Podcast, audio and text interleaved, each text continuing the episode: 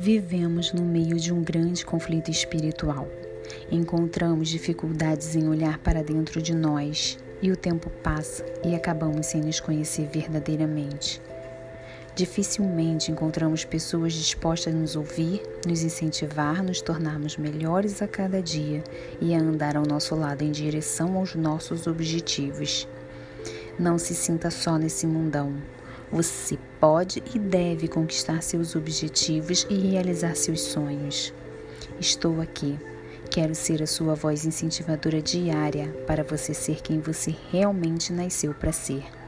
Você já é uma pessoa vitoriosa e você é muito mais do que acredita hoje ser. Existe um Deus que te ama e que nele, acima de tudo, você pode confiar e seguir.